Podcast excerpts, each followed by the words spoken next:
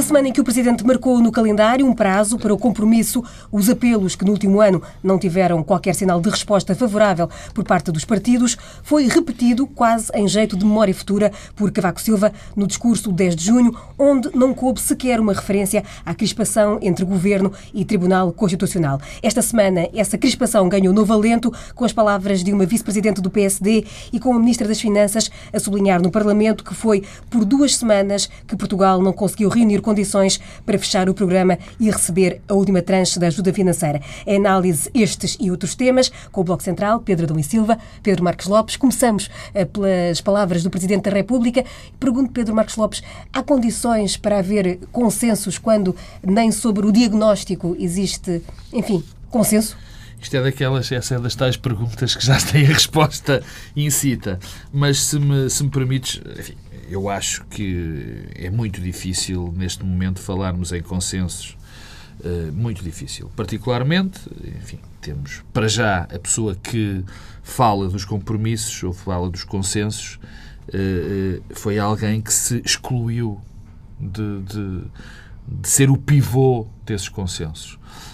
Cavaco Silva teve uma trajetória, digamos assim, ascendente em termos de tomada de posição ou seja, eh, eh, foi-se colando muito a uma, a uma parte, digamos assim, à parte do governo, às políticas do governo, e deixou pouco espaço para, para ele ser o, o, o líder do movimento que levasse a esses consensos. Em segundo lugar, nós temos um problema na nossa comunidade, que, enfim, é relativamente recente. Os dois partidos fundamentais eh, no nosso sistema, no nosso sistema democrático, o Partido Socialista e o Partido Social Democrata, que se entenderam muito bem nos últimos 40 anos e que promoveram grandes reformas, e as grandes reformas neste país foram consensuais entre o PS e o PSD enfim, não, não interessa dizê-las todas, mas o sistema de saúde, o sistema de educação pública, a política estrangeira, a política de negócios estrangeiros, a Europa, a, Europa. Portanto, neste havia um, um, traço, digamos assim, comum, havia uma plataforma comum negocial, havia pelo menos um objetivo a atingir e partia-se do mesmo princípio. Partia-se, havia um, uma, uma, uma base eh, eh, de, de início, ou seja, como tu disseste no princípio, eh, se, se havia a consciência das causas dos problemas e o resto, como se iam solucionar esses problemas, é que seria aí sim a causa do compromisso. Neste momento isso não existe. O Partido Social Democrata e o Governo têm uma visão eh, eh, muito rígida de quais são os, problemas que nós atravessamos, têm uma visão que vai, que é conflituante com a do, com a de algum Partido Socialista, porque também temos um problema aí, que o Partido Socialista não se definiu durante estes três anos. Se calhar é uma das razões pelas quais está a atravessar este problema. Não, não parece que, que, que nós não temos uma, uma perspectiva do que o Partido Socialista realmente quer. Uh, e não está para breve, ou pelo menos ao que se pensa. E o terceiro aspecto, que é fundamental, e nós não podemos esquecer, de que da dificuldade do consenso. Quer dizer, o Partido Socialista, não neste momento, não tem um interlocutor. Não há um interlocutor da parte do Partido Socialista. O Partido Socialista está num período. Pois, o Partido Socialista está num período pré-eleitoral, pelos vistos vai durar quatro meses, e o Presidente da República, enfim, quer que haja uma das, das perspectivas, onde, um dos assuntos que ele quer um consenso é em relação ao orçamento de, de 2015. Bom, esse orçamento vai calhar, a discussão desse orçamento vai calhar em cima, ou relativamente próximo, das eleições primárias ao que nós sabemos, do Partido Socialista. Portanto, por essas três razões não me parece, não me parece que, o, que, o, que, os, que o consenso seja possível. Mas é fundamental, de facto, e com isto termino, é que há uma grande extremar de posições e não há uma plataforma comum. Quer dizer, as razões da crise, as razões, eh, eh, as razões políticas essenciais que nos levaram à situação que estamos a viver, não há o um mínimo de, de, de, contacto entre, entre, entre, entre os vários partidos. E, portanto, isso bloqueia esse tipo de, de, consenso. Com essa radicalização de que falava agora o Pedro Marcos Lopes, com os protagonistas de ambos os lados a radicalizarem também o discurso e com o calendário, o Presidente não teve em conta estes fatores quando fez, quando renovou o apelo, Pedro da Silva? Teve, certamente. Eu, sinceramente, acho que o, que o discurso do Presidente foi bastante previsível e burocrático. Não teve assim. Nada, Sim, não fica para a história, isso não há dúvida nenhuma. Porque é uma repetição de coisas que o Presidente da República já disse no passado e disse em contextos mais favoráveis. Eu concordo, que eh, um compromisso, acho que é interessante também a mudança de linguagem. Eh, eu acho que a palavra consenso não está no. É mais no compromisso, compromisso. Eh, agora é hum. compromisso. Eu acho que o compromisso é uma expressão mais feliz porque pressupõe aquilo que é necessário numa democracia, é que as partes negociem e que encontrem uma plataforma em que todas se afastam da sua posição inicial, mas sem abdicar e sem capitular politicamente. Sem, sem, sem, sem vencidos. sem vencidos. É isso, é assim que, se, que as coisas se passam em democracias. e sobre isso há um aspecto do discurso do Presidente da República que também não não é novo, também é previsível em Cavaco Silva, mas que é lamentável e que é em si eh, um dificultador de qualquer compromisso, de cultura de compromisso e que mostra um mau entendimento do que é uh, o funcionamento uh, das democracias. O Presidente diz logo, a certa altura no discurso, as principais forças políticas devem colocar o superior interesse nacional acima dos interesses partidários. Esta dicotomia entre interesses partidários e superior interesse nacional é uma falsa dicotomia, é uma dicotomia perversa e que fragiliza a capacidade de compromisso.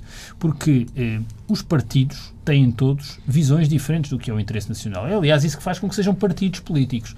Eh, e eh, as visões eh, diferentes do que é o interesse nacional não são nem melhores nem, piores. São subjetivamente para cada um de nós. Mas é, são todas elas legítimas e a competição política faz em torno dessa diferenciação. E nós não podemos partir do pressuposto que há uma visão do interesse nacional que não deve fazer parte do compromisso ou da negociação. À partida deve haver uma disponibilidade para que assim seja. Em última análise, nós devíamos excluir o Partido Comunista. Ora, o Partido Comunista tem um interesse partidário, mas que assenta, julgo que todos estamos de acordo nisso, numa visão do que é o interesse nacional. Eh, aliás, isso é muito claro. O, exemplo do Partido Comunista é bom porque percebe-se que há uma visão do que é o interesse nacional. Como do PNR, que, é, que é, mas estão a falar dos partidos ainda assim sim, que, sim. que, estão no Parlamento. Eh, e, e, esta frase, esta leitura da realidade está a excluir partes e a criar uma ideia falsa eh, de que há um interesse nacional que se sobrepõe às visões divergentes. Então é um mau eh, princípio para. Eh, Mas isso também vem de alguém que diz que nunca foi político, não é? Que sempre assumiu como não sendo político. Sendo ele o político há mais tempo em funções, o, quer dizer, foi Ministro das Finanças, foi Presidente da República, foi Primeiro-Ministro, foi líder partidário, foi eh, tudo e mais alguma coisa, não fez outra coisa praticamente eh, nos últimos eh, 30, eh, 30 anos. E, portanto, se nós queremos criar condições para o compromisso, e eu julgo que também estamos todos cientes que Portugal precisa de um compromisso. E, aliás, precisa de um compromisso em torno dos temas, porque o Presidente fala de temas concretos para o compromisso, Três. que são o Orçamento de Estado, para 2005 parece-me eh, já eh, a destempo, eh, a sustentabilidade da dívida pública e as reformas para o reforço da competitividade da nossa economia. São bons temas de compromisso. Mas o compromisso precisa de condições eh, realistas para que ocorra. Eh, e as condições são de natureza política. O Pedro já as elencou. Eh, além das três que ele falou, acho que há uma quarta importante que dificulta o compromisso, que é a degradação eh, institucional a que assistimos no país. Não há compromisso possível sem instituições que estabilizem os compromissos, sem algum um, ponto comum, algum chão comum em torno daquilo que é o papel das várias instituições e, e que neste dia em que o Presidente fez este discurso eh, tínhamos ouvido, lido, eh, eh, escutado eh, a entrevista de uma vice-presidente do PSD sobre o Tribunal Constitucional. E já lá iremos falar. Já lá iremos, mas é bem representativa de uma dificuldade adicional. Mas a despolitização não é bom, bom ponto de partida para o compromisso e o compromisso precisa de condições políticas objetivas. Elas não estão presentes hoje. Vamos precisar ter eleições para reunir as condições para o compromisso e também algum entendimento partilhado sobre a natureza dos problemas. Não é as soluções, é, é quais é são os problemas que temos de enfrentar. E o tema da dívida pública, a meu ver, continua a ser o tema que precisamos de compromisso acima de todos os outros. Oh, a questão Pedro, do mas é exatamente, deixa-me só sim, dar sim. uma nota em relação à, à sustentabilidade da dívida, que para mim também é, é evidente que é um tema. Aí está exatamente um caso onde as, as posições já foram extremadas. Neste caso, enfim, pelo governo. Quer dizer, eu lembro-me bem quando foi, quando foi o debate do Manifesto dos 74, qual foi a reação do governo. E também me lembro qual foi a reação do Partido Socialista, porque o Partido Socialista também se pôs fora dessa. dessa Aí estavam de acordo no, no desacordo. Não, no, desacordo, quer dizer, exatamente, que, é, que não me parece que seja essa a visão hoje em dia do Presidente da República. Desculpa, o Partido Socialista convidou os signatários é do manifesto a juntarem-se ao exatamente. laboratório de já, já, já, já. É, bom, é, mas há uma questão do Orçamento de Estado que me parece é, interessante. Eu, eu, eu, já disse isso aqui várias vezes. Eu parece-me que o ano passado o Presidente da República, quando abriu aquele processo negocial, uh, tinha uh, uma dimensão presente e em mente que não a explicitou, mas que era uma espécie de pressuposto, e que era o calendário eleitoral. Uh, o calendário eleitoral é um problema para o país. nós temos legislativas já eh, com um Orçamento de Estado para 2016 feito, com um governo que vai entrar em funções, não sabemos bem quando, porque as eleições legislativas, se forem ordinárias, serão em setembro, ou outubro de 2015, e portanto já temos o orçamento. Também era eh, a altura de mudar esse, essa parte da calendarização das eleições e, e, e, portanto e logo a seguir presidenciais. E logo a seguir presidenciais. Portanto, há um risco, há um risco tem, são vários riscos ao mesmo tempo. O primeiro é dificuldade em formar um governo e isso vai ter uh, impactos orçamentais. Segundo lugar, contaminação do processo de formação do governo com a pré-campanha das presidenciais. Uh, e julgo que há vantagem em separar estes dois processos. Bem sei que a partir de certa altura o Partido Socialista será o menos interessado em antecipar as eleições presidenciais e legislativas. Porquê? Porque isso causará dificuldades a um possível candidato presidencial do Partido Socialista que, se as eleições forem em outubro, terá a vida facilitada se as presidenciais forem em janeiro, se o governo o novo governo já estiver em funções há algum tempo, a coisa torna-se mais difícil. Mas o, eu leio este eh, apelo ao compromisso do Orçamento de Estado, que é um apelo inviável, porque o Pedro chamou a atenção, quer dizer, o Partido Socialista está em eleições eh, internas eh, nessa altura eh, e não vejo por que raio, no último ano da legislatura, no último Orçamento de Estado desta legislatura, o Governo há de repente ter uma inclinação para a negociação e para Teoricamente até teria, porque há menos constrangimentos neste orçamento, não é? Mas, mas, mas, sim, mas sim, aí quererá ter os louros claro, políticos vale para, para as vale, vale, Mas eh, eu não sei até que ponto isto não é eh, o Presidente a construir uma narrativa, lá está, é para criar o pretexto para poder antecipar as eleições com o PS já resolvido. Eh, não sei se eh, a não existência de um acordo com o orçamento permitirá ao Presidente ter um pretexto com o PS já resolvido para separar uh, os calendários eleitorais. Vai haver aí um problema de calendário mais uma vez, não é? Não, mas eu digo, eu digo depois. Só seria para aí em março, sim, possível. Sim, eu, estou a dizer, Até março. isso, isso pode tornar possível que as eleições legislativas sejam no início, alguns no início de 2015. Sim.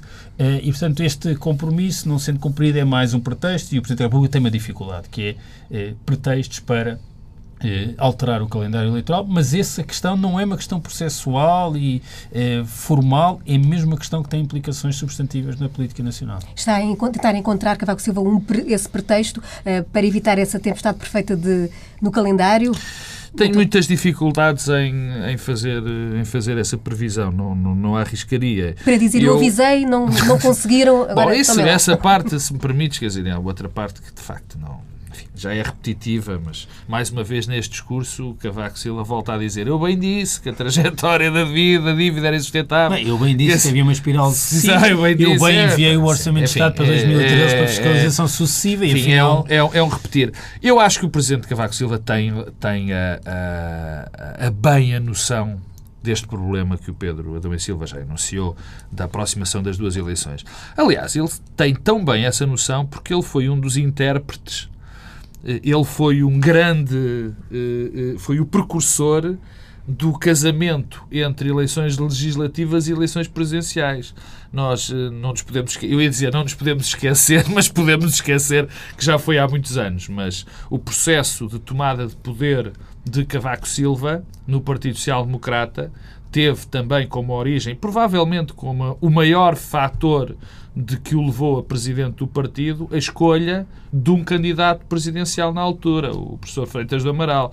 Foi também uma espécie de, de peço desculpa do termo, mas não consigo encontrar agora o melhor de mistura entre os dois processos eleitorais. Foi uma maneira de casar e de, e de levar isso o, e, e, de fazer essa espécie de simbiose. Uh, curiosamente, quer dizer, a história vai-se repetindo. Curiosamente, o Partido Social Democrata, nessa altura, tinha-se comprometido, através de Mota Pinto, a apoiar Mário Soares. Bem, mas isto agora é só uma, uma pequena parte da nossa história política. Não, eu acho que Cavaco Silva tem, de facto, consciência de que vai haver um problema. Uh, tem provavelmente um problema com pretextos, eh, com o pretexto que vai escolher para que isso aconteça, mas eu acho que de facto não precisa dele, porque eu acho que é de facto é muito claro que, que há aqui um, uma, uma, uma, uma questão que tem que ser resolvida, que não se pode, uh, uh, enfim, uh, compuscar, digamos assim, as eleições legislativas com as eleições presidenciais. E depois há aqui um tema.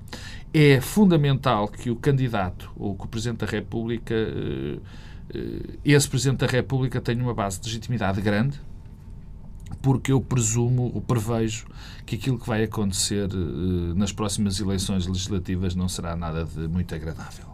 Muito agradável na perspectiva de que vamos ter um, um, um PS e um PSD com uma votação uh, muito baixa, provavelmente a votação mais baixa que esses dois partidos juntos terão, uma grande pulverização política, e é bom que o Presidente da República, que aí vem, seja muito bem escolhido pelos principais partidos e não seja uma escolha meramente tática para a altura. Já falámos aqui há pouco eh, que da intervenção de Cavaco Silva ficou de fora essa crispação eh, que vem em crescendo entre uh, a maioria e o Tribunal Constitucional. Uh, esta semana, e vejo aí à tua frente ainda, Pedro Marcos Lopes, a entrevista de Teresa Leal Coelho ao Jornal Público, com muitos sublinhados. Uh, uma entrevista onde a vice-presidente do PSD, é preciso dizer, é uma das vozes mais próximas de, de Passos Coelho, vinha referir-se à questão dos juízos do Tribunal Constitucional, dizia várias coisas, confessava-se iludida, o PSD tinha sido iludido pela, pela, pela escolha, falava em sanções adiante veio uh, esclarecer que as sanções não seriam aos juízes. veio aclarar, exatamente. veio aclarar que as uh, sanções não seriam aos juízes, mas seriam para, o, para Portugal, em caso de, enfim, de falhanço de metas europeias. Enfim, que leitura fizemos Podes continuar, deixa só... Podes continuar a fazer uma introdução que era menos tempo eu vou gastar. Deixa, deixa só dizer uma coisa uh, que tem a ver com a entrevista e é anterior. Eu devo dizer que foi com surpresa que vi o discurso do Presidente da República uh, e, não, um, e não vi nenhuma referência uh, àquilo que se passa e aos foi, ataques. Foi com surpresa, Pedro. Não, não, com surpresa em relação àquilo que é a figura do Presidente da República, que lá está, é alguém acima das partes e que deve zelar pelo regular funcionamento Ele, curiosamente, dois dias antes, penso eu, na Gulbenkian, eh, à saída foi interpelado pelos jornalistas e disse qualquer coisa que não encontrava uh, nada diferente em Portugal, que não, não acontecesse noutros países e que era uma situação perfeitamente regular. Uh, o funcionamento das instituições era perfeitamente regular. Não, mas ele tem razão. Ele tem razão. Dizer, não há nada de singular e de excêntrico no Tribunal Constitucional Português português. Eu digo é, é, é pena que no dia 10 de junho, é, e quando se tem passado, e quando, é, quando temos assistido aos ataques, ataques mesmo ao Tribunal Constitucional, é, como aqueles que temos visto, que não haja uma palavra do Presidente da República, um, e portanto isso é com surpresa uh, e é preocupante, porque eu estou convencido que hoje os portugueses olham para o Tribunal Constitucional como uma das poucas referências de previsibilidade e de estabilidade numa altura em que as pessoas querem e têm um direito a um cotidiano previsível e seguro. Eu acho que é das ambições que as pessoas mais Uh, que querem. As pessoas querem ter previsibilidade e segurança no seu cotidiano. Um, é onde, as sociedades, aliás, não funcionam bem quando, quando se vive em insegurança e incerteza. Uh, e o Tribunal Constitucional é neste momento uma instituição para a qual os portugueses olham e sabem que é previsível, que lhes dá segurança, eh, e isso é muito importante. E a Presidência da República também devia desempenhar essa função. Pedro Marcos Lopes? Eu, eu, eu, enfim, eu concordo que é preciso previsibilidade e segurança e isso é fundamental para uma comunidade. Eu, e eu agora não vou, não vou entrar no julgamento, já o fizemos, já o fizemos a semana passada da decisão. Eu acho que esta decisão, por acaso, introduz, pelo menos em dois temas, uma, Sim, uma quebra... são completamente marginais. Não são bem marginais, mas, mas não interessa, quer dizer, o, o facto desses existirem, desses temas existirem e, e, terem passado desta maneira, claro que foi a questão para, para as pessoas... A sugestão... Não, não, a, a, a sugestão para mim é grave. É grave. Quer dizer, não devia ter sido feito. Não tem consequências diretas, mas não devia ter sido feito. Eu acho que não. É, é gravíssimo quando o órgão jurisdicional tem esse tipo de comentários uh, em relação à carga fiscal ou em relação uh, uh, à matéria legislativa. Não deve de fazer. As outras duas, que, os outros dois aspectos que o Pedro acha menor, e de facto, em termos orçamentais, são menores, absolutamente menores.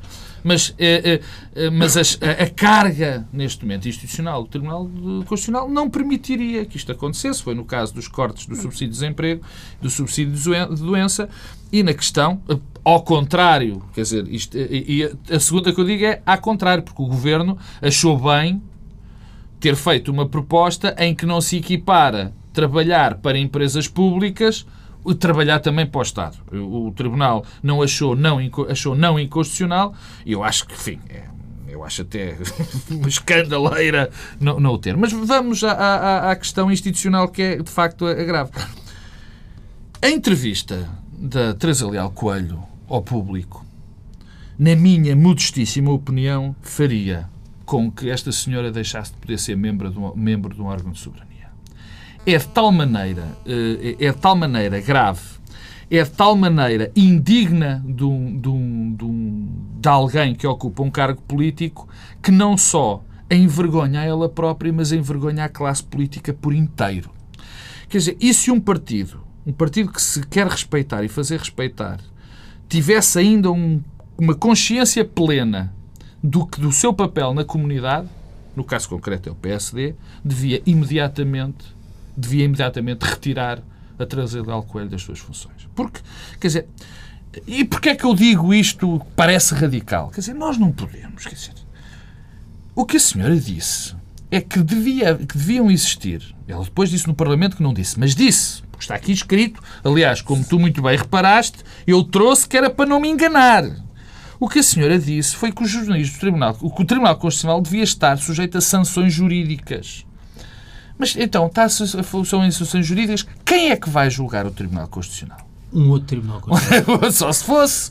Quer dizer, quem é que o vai fazer? Bem, isto é de uma gravidade terrível. Não é Conselho de Sabes como é que. O Conselho Superior da República. Superior da República. Quer dizer, esqueceu-se de dizer. Depois... Mas quer dizer, convenhamos que a direção política de Pedro Passos Coelho é desde que surgiu. Uh, quer dizer, que surgiu. Uh, antes de surgir na liderança, até, desde que surgiu a ideia de Passos Coelho como candidato ao que quer que seja, é especialista em ideias estapafúrdias. E, portanto, e que, mais uma ideia, retiram. Mais uma ideia estapafúrdia, não, dizer, nada, não há nada de mal. Sim, é, ah, não, há muito mais. É, é, mais grave ter uma ideia estapafúrdia uh, sendo membro de um órgão de soberania do que ter uma ideia estapafúrdia não, não Eu só acho mais grave é que tenha tido tantas Pronto. ideias estapafúrdias antes de ser sequer tá bem, candidato. Mas, Sim, é primeiro-ministro e ninguém tenha dado mas por isso. Candidaturas, não é? Isso é que é grave. Não, mas ideias estapafúrdias todos os não, têm. Não, não, não, todos os... não é verdade. É verdade. Não relativizemos. É verdade. Relativize. Não relativizemos. Relativizo porque é algo, muitas delas... Eu não me lembro... ideias de Passos Desculpa, Coelho, eu não me lembro... Privatizar a Caixa Geral de Depósitos. Não é uma ideia estapafúrdia. Conselho Superior da República. Não já, é, já houve Só dizes duas. Mas eu, mas eu digo mais, que, tu, que eu não te lembras. Eu, a, a privatização da Caixa, da Caixa Geral de Depósitos, lamento, não acho uma ideia estapafúrdia e até uma ideia que eu ainda hoje acho que é boa. Mas uh, a ideia do Conselho Geral da República demorou duas horas. Superior demorou duas horas, mais ou e menos. Esta também mais. todas duram duas horas. Aliás, não, esta não, não esta não, porque não sequer chega esse, a ser uma não, ideia. Esse é um dos pontos de Passo Escolho, é que as ideias duram duas horas e ninguém dá por elas terem sequer existido. Não, isso é outra questão. É que a questão é não, é, mas é, a mesma. É não, não, mas isto é muito mais grave. O que é que isso passou? Esta entrevista é muito mais grave. Porque esta, para mim, essa ideia, de, esta pérola autêntica, que é pôr alguém a julgar, a, faz, a ter sanções jurídicas, portanto, a julgar o Tribunal Constitucional, é mais grave da entrevista. Mas isto continua. Porque a senhora, por exemplo, diz que uh, uh, as pessoas que foram escolhidas não foram bem escolhidas porque não perceberam, porque foram. No fundo, o que ela diz é. Ah, fomos enganados. Iludidos. Fomos iludidos. Tivemos ela própria. Tivemos a ilusão. Tivemos a ilusão que eles iam julgar uma determinada forma. Isso Portanto, é que é mesmo politização. Exatamente, exatamente. Ora bem. Diz, transmitimos que aquela era a nossa visão e naturalmente ouvimos portanto, também essas Portanto, pessoas. a perspectiva da doutora Teresa Leal Coelho qual é?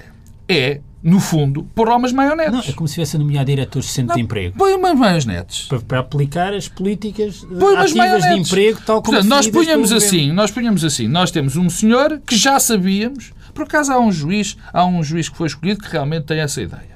Uh, uh, que eu não vou, que eu não vou nomear. Mas, Mas que não nomeio? Porque não nomeio, porque são quatro, não quero nomear, porque sabes que não quero. Eu, na minha pequena, na minha pequena bancada, não quero contribuir para a deterioração não, das instituições. Há um juiz que todas as decisões que teve foi de Eu tenho visto, todas as decisões que teve foi exatamente em relação ao governo. É o único. Todas. Mas é o único. Mas eu não quero, mais uma vez, não quero contribuir para este arrazoado. Bom, esta é a segunda que eu acho verdadeiramente inconcebível. Que é alguém dizer que os juízes não têm que ligar ao direito. Têm que ligar àquilo, à razão pela qual foram ditos. Ou seja, é, é, é inacreditável, porque é dizer assim, olha, você vai para lá, mas tudo o que nós dissermos o senhor tem que concordar. Portanto, o direito isto despreze lá essa porcaria, porque isso não interessa nada. É o que nós dizermos. É o que nós dissermos. Quer dizer, isto não acontece em... Eu, eu acho que nunca vi uma entrevista desta gravidade. E em contraposição, e com isto acabo, já estou a palavra, que aparece em contraposição a, uma, a, um, a um texto que uma deputada do Partido Social Democrata, a, a, a Francisca Almeida, escreveu no domingo, que se nós pegarmos no texto que ela escreveu, que é um texto perfeitamente equilibrado, com críticas graves, veladas, mas graves, ao, ao, ao, Primeiro-Ministro, dizendo que, chamando a atenção que ele cometeu um erro quando disse que os juízes não tinham legitimidade democrática, dizendo que o Primeiro-Ministro não devia também de fazer, de ser protagonista num conflito institucional, recordando que isto é mau para o país, quer dizer, e dizendo que, bem, meus amigos, é decisão, não gostamos, sim, podemos criticar, mas é decisão do Tribunal Constitucional.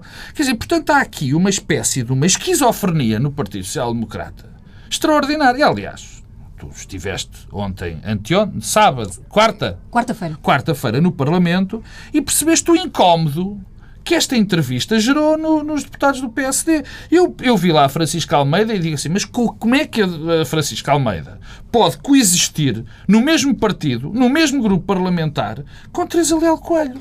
Teresa Leal Coelho, que apresentou o Paulo Mota Pinto há semanas, como dizendo que ele tinha no seu uh, ah, cadastro, cadastro, cadastro. que tinha sido juiz do Tribunal Constitucional. Cadastro. É, é, quer dizer, eu acho que isto não fala por si, a entrevista fala por si, eh, mostra bem há uma certa passagem da entrevista onde fala que é necessária, a doutora Teresa Leal Coelho sugere que os juízes do Tribunal Constitucional precisam de maior maturidade política. Eu acho que Teresa Leal Coelho precisa de maior maturidade política, um pouco à imagem do Primeiro-Ministro. Repara, é, esta entrevista é uma entrevista que surge na sequência eh, das declarações de Passos Coelho sobre o escrutínio do juízo do Tribunal Constitucional. Portanto, é uma coisa articulada. Não vamos pensar que, subitamente, na, quarta na terça-feira, dia 10 de junho, eh, o público lembrou-se de entrevistar sobre este tema uma vice-presidente do PSD que falou eh, porque lhe apeteceu falar sobre este assunto. Não, estas coisas têm um sentido e é o sentido que, infelizmente, navega nas cabeças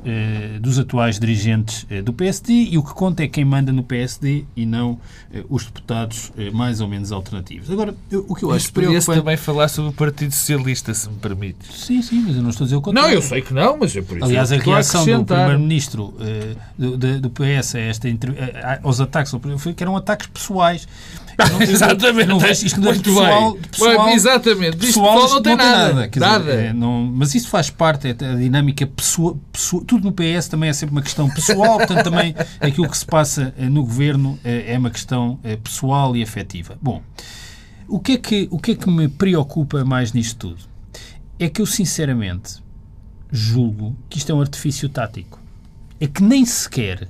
Eh, há uma consciência eh, e uma na direção do PSD não se acredita verdadeiramente nesta sucessão de disparates que têm sido ditos sobre o Tribunal Constitucional.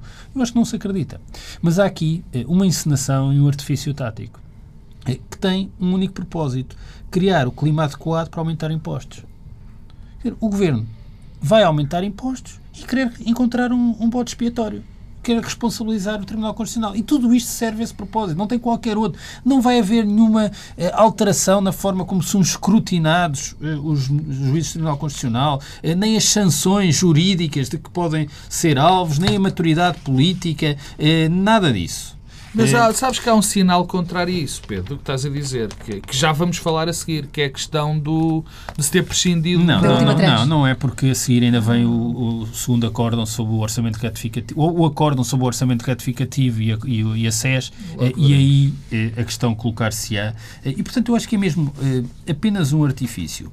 É evidente que é muito condenável a visão que a direita em Portugal tem da separação de poderes eh, acho que revela uma cultura política autoritária. Quer dizer, não há outro nome para isto. Vinda de quem há um par de anos falava de eh, claustrofobia democrática. Quer dizer, eu não sei como classificar eh, declarações como as que têm sido sucessivamente feitas, quer dizer, pelo presidente do partido, pelo vice-presidente do partido sobre a separação de poderes em Portugal. e parece-me que o que o, PSD está a procurar fazer é do Tribunal Constitucional um novo Conselho da Revolução. Estão, quer dizer, é aqui uma tentativa de replicar a estratégia de Sá Carneiro, eh, mas com personagens menores, e num contexto radicalmente diferente e com, com órgãos que são Mas de natureza... o Conselho da Revolução uh, foi acompanhado pelo Partido Socialista Não sei, também. bem sei, bem sei. Não, não, o que eu estou a dizer é que é agora não é, acompanhado, ainda bem é uma que não farsa é. com personagens de opereta, personagens menores, quer dizer, ex-vice-presidentes de Vale Azevedo. Convém também, é que quando se fala de maturidade política, convém também a autoridade de quem está a falar. Eh, e recordar, quer dizer, como é que alguém que foi vice-presidente da direção de Vale Azevedo sente autoridade para fazer estas considerações e dizer que o juiz do Tribunal Constitucional não aguentam as críticas. Eu, sinceramente, não vi nenhum juiz do Tribunal Constitucional a reagir ao que quer que seja. Foi só o presidente do juiz do Tribunal Constitucional que disse que as críticas de, de Passos Coelho eram e tinha razão, um disparate. Pois, então, mas não, não percebo, não. É, é, um disparate. Aliás, o professor Marcelo de Souza riu, disse que os juízes do Tribunal Constitucional, quando tinham visto o pedido de declaração, tinham Não, mas há, há uma nota, Pedro. deixa... Qualquer pessoa percebe que, de facto, isto é tudo deixa, deixa... ridículo e, a meu ver, visa-se. É o mais trágico é que, se ainda assim assentassem alguma convicção, mas não. É um propósito tático, apenas tático. E em nome de um propósito tático está-se a degradar o funcionamento das instituições Isso é o que é grave. em Portugal. E, portanto, estamos aqui eh, com um fator de degradação ativa do funcionamento das instituições apenas para resolver um problema eh, tático. Eh, e eu acho que depois há aqui também um propósito eh, tático, mas de natureza eleitoral, que é o Governo já percebeu que tem de pôr as fichas todas eh, na criação de uma clivagem entre pensionistas e funcionários públicos de um lado e trabalhadores do privado e que os únicos votos que pode esperar ter é dos trabalhadores privados. Isto eh, não vai para além eh, desta verdadeira miséria eh, intelectual que, que, nos governa e que, e que, e que, eu que não gera consigo, personagens como Teresa Leal Coelho. Eu não consigo sequer, muito francamente, eu não consigo uh, uh, vislumbrar uma, uma jogada, ou melhor, de, refraseando, eu não, enfim, não nego em tese que isto seja uma jogada tática. Acho que se for uma jogada tática é tão pobrezinha que não, que não vai resultar em nada. Mas preocupa-me menos isto nesta altura. Preocupa muito menos o alcance da jogada. A mim o que me preocupa é ver atores políticos importantes, e o primeiro foi o mais importante ator político, foi o Primeiro-Ministro, e agora a, a, a senhora Teresa Leal Coelho, preocupa-me é o desprezo com que se tratam instituições democráticas.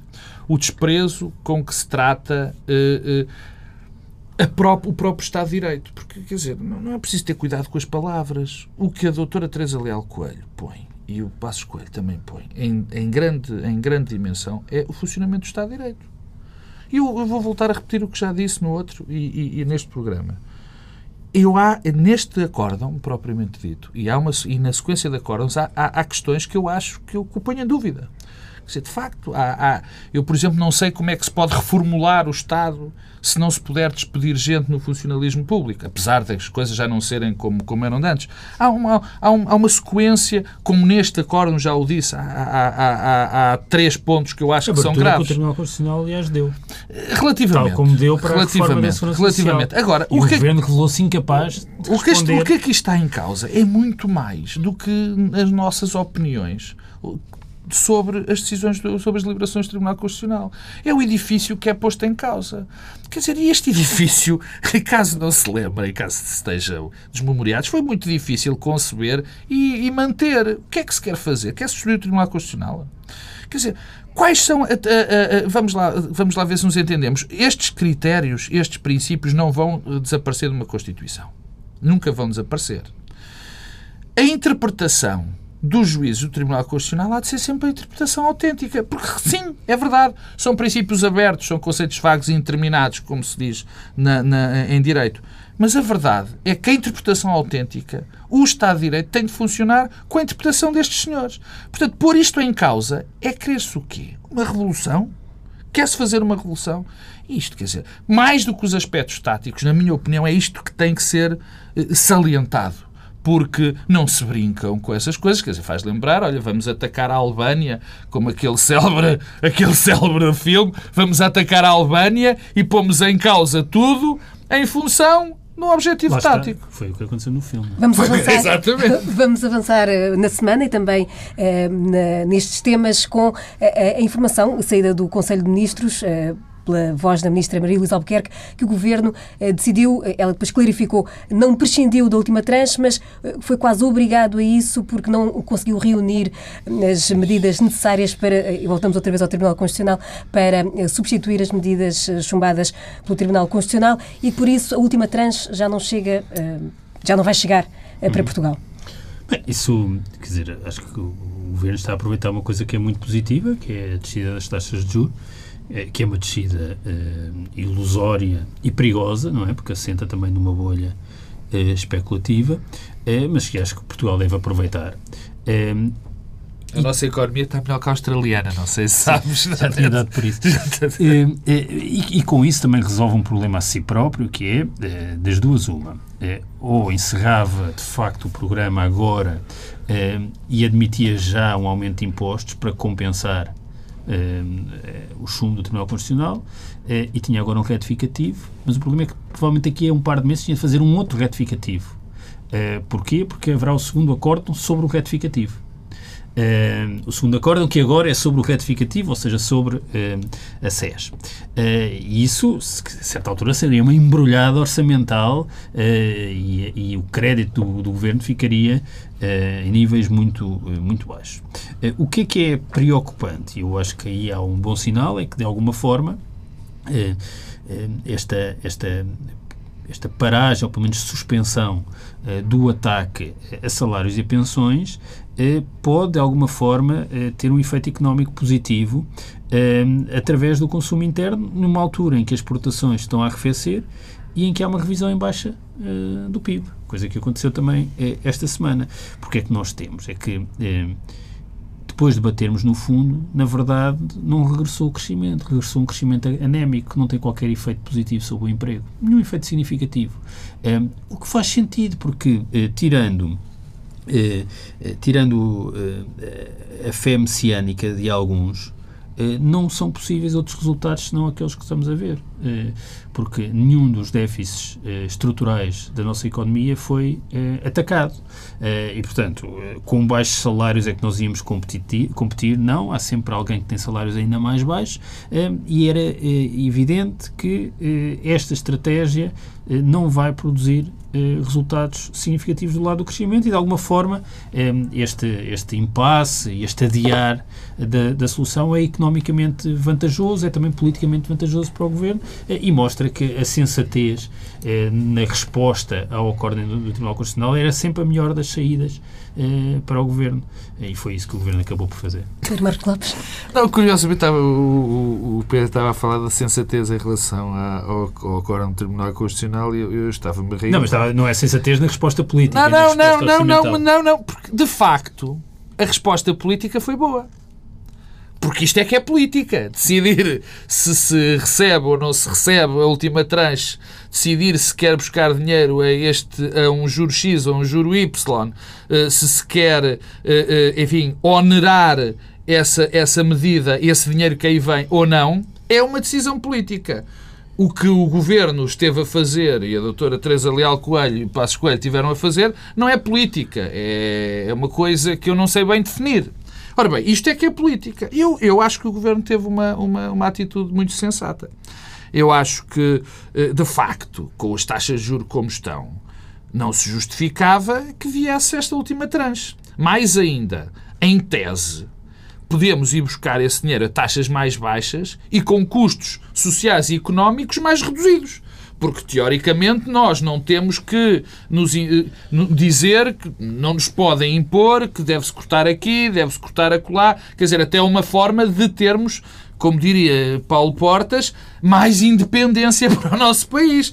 Nessa perspectiva, foi, foi uma excelente, foi uma excelente, uma excelente não notícia. os portugueses como oficiais. E pelo menos eh, nós não tivemos eh, quinta-feira a, a doutora Maria Teresa, Maria Luísa Albuquerque, já estou confundido com Teresas, mas Maria Luísa Albuquerque a anunciar novos cortes, a anunciar eh, reduções de salários e até foi prometido uma coisa que eu acho, enfim, que eu vou esperar que é com a nova tabela única para o, para o setor público não existirem cortes nos salários. Eu acho, uh, bom... Disse em relação à tabela, não disse que em conjugação a tabela... Pois, é há aqui um problemazinho, das duas uma. Ou vai aumentar muito a despesa do Estado, porque os salários vão subir, ou eu não sei bem como é que isto se vai fazer.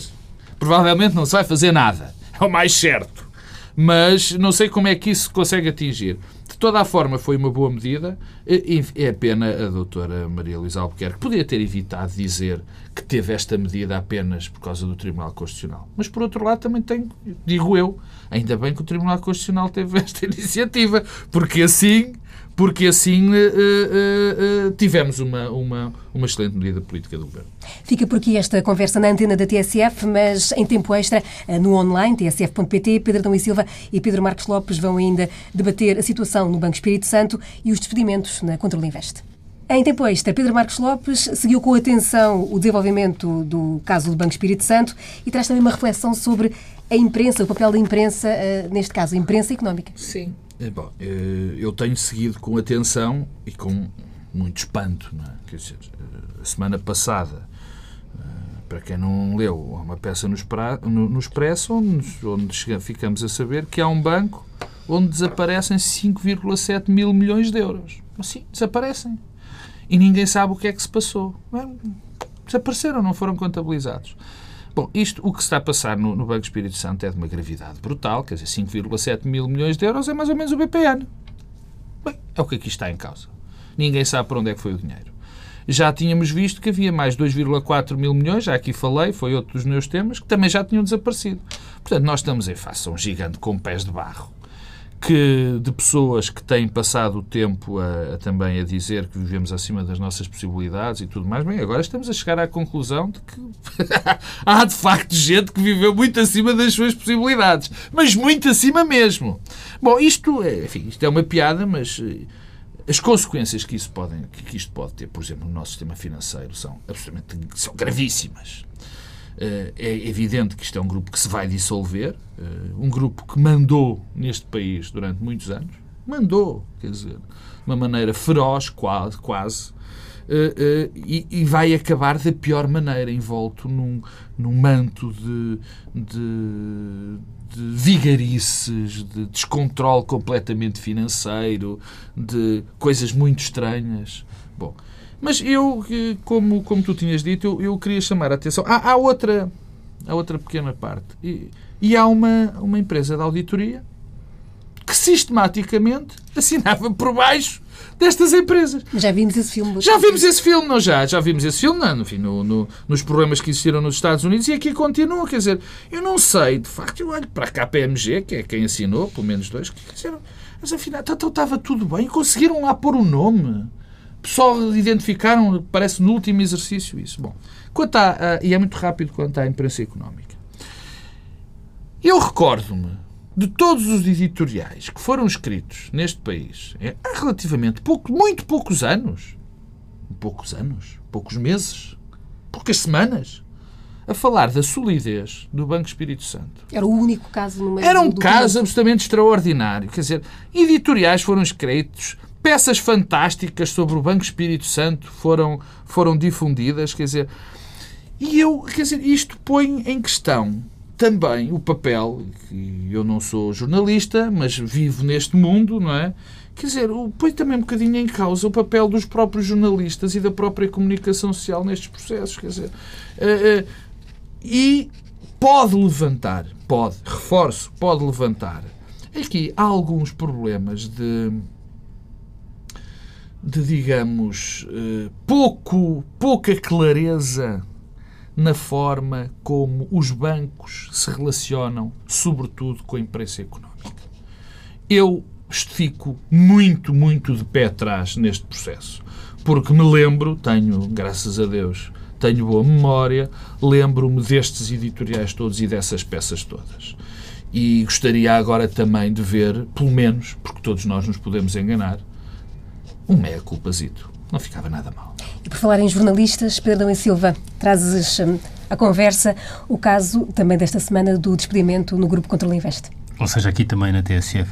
Hum, eu, eu, quer dizer, é uma coisa que é uma evidência, mas que convém recordar, e acho que convém recordar nestes tempos também, até para, para contrariar a diferença da linguagem em relação ao mundo do trabalho em que as pessoas deixaram de ser trabalhadores e passaram a ser colaboradores, ehm, que há eh, uma dimensão que tem a ver com a violência material e também simbólica da experiência eh, de não ter trabalho e de ficar eh, desempregado, que é um drama individual, há uma coisa que eu já disse muitas vezes e que, aliás, não é uma frase minha, que para quem está desempregado o desemprego é sempre de 100%. Um, e é uma experiência pessoal dramática. Um, no caso uh, dos jornalistas, eu não sou jornalista, mas grande parte das coisas que faço profissionalmente são na comunicação social, eu diria que os jornalistas e as notícias são uma espécie de condição necessária para o meu trabalho. não há comentário sem informação. Não é possível. e nós podemos estar a caminhar para um, para um mundo em Portugal, em particular, em que eh, dificilmente eh, poderemos ter notícias. Uh, aquilo que o Pedro Marcos Lopes há pouco falava em relação à imprensa económica é um problema que se coloca uh, a curto prazo, não diria a médio prazo, na maior parte das uh, redações. Não temos possibilidade de ter informação. Informação livre, autónoma, uh, independente, porque isso depende de recursos materiais que são escassos. e eu, sobre isso, queria ainda acrescentar uma coisa. É, o que se está a passar na comunicação social, isso não é de longe, antes fosse só exclusivo deste grupo, o problema é que não é exclusivo deste grupo, é, não é, é uma reestruturação nos mídia é, que provoca dores e que permite o crescimento. Não, é apenas resistir ao declínio. É, resistir é, ao declínio, ao declínio da imprensa livre, como a conhecemos na maior parte dos países ao longo do século eh, do século XX. Eh, eh, isso é muito preocupante, tem explicações singulares e particulares que têm a ver também com péssimas opções de gestão e de direção editorial na comunicação social em geral, não estou a falar sequer especificamente eh, do grupo eh, Control Invest, incapacidade dos mídias para se adaptarem e também das redações e dos jornalistas para se adaptarem eh, aos novos contextos. Eh, acho que ninguém soube fazer isso na medida necessária, foi feito, mas não na medida necessária, mas tem também a ver com péssimas edições, direções editoriais.